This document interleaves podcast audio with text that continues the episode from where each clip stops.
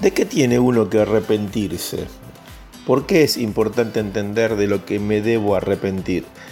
En Efesios 2, versículos 1 al 3, el apóstol Pablo está diciéndonos que nosotros vivíamos en otro tiempo siguiendo la corriente de este mundo, eh, conforme al príncipe de la potestad del aire que gobierna en este mundo.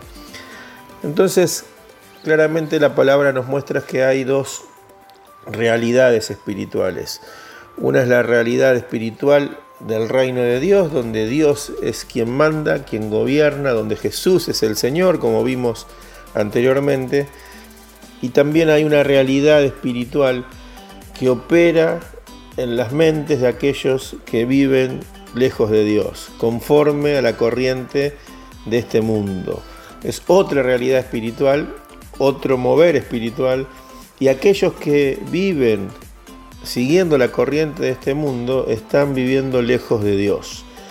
En los deseos de la carne, haciendo la voluntad de la carne, haciendo la voluntad de los pensamientos, y eso nos saca automáticamente de la presencia de Dios, del reino de Dios. Entonces, ¿qué necesitamos?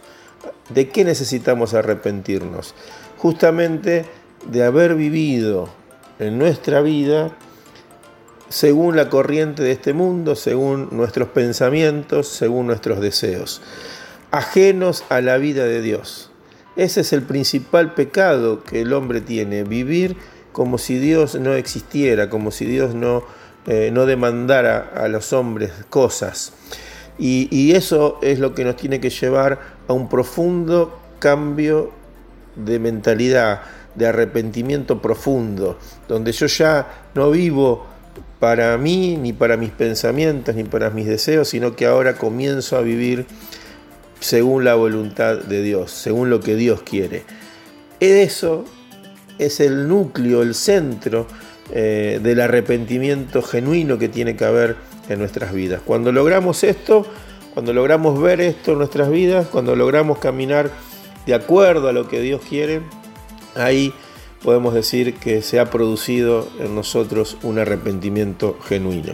Que podamos vivirlo cada día, que podamos experimentar esta forma de vivir en nuestras vidas. Que el Señor te bendiga.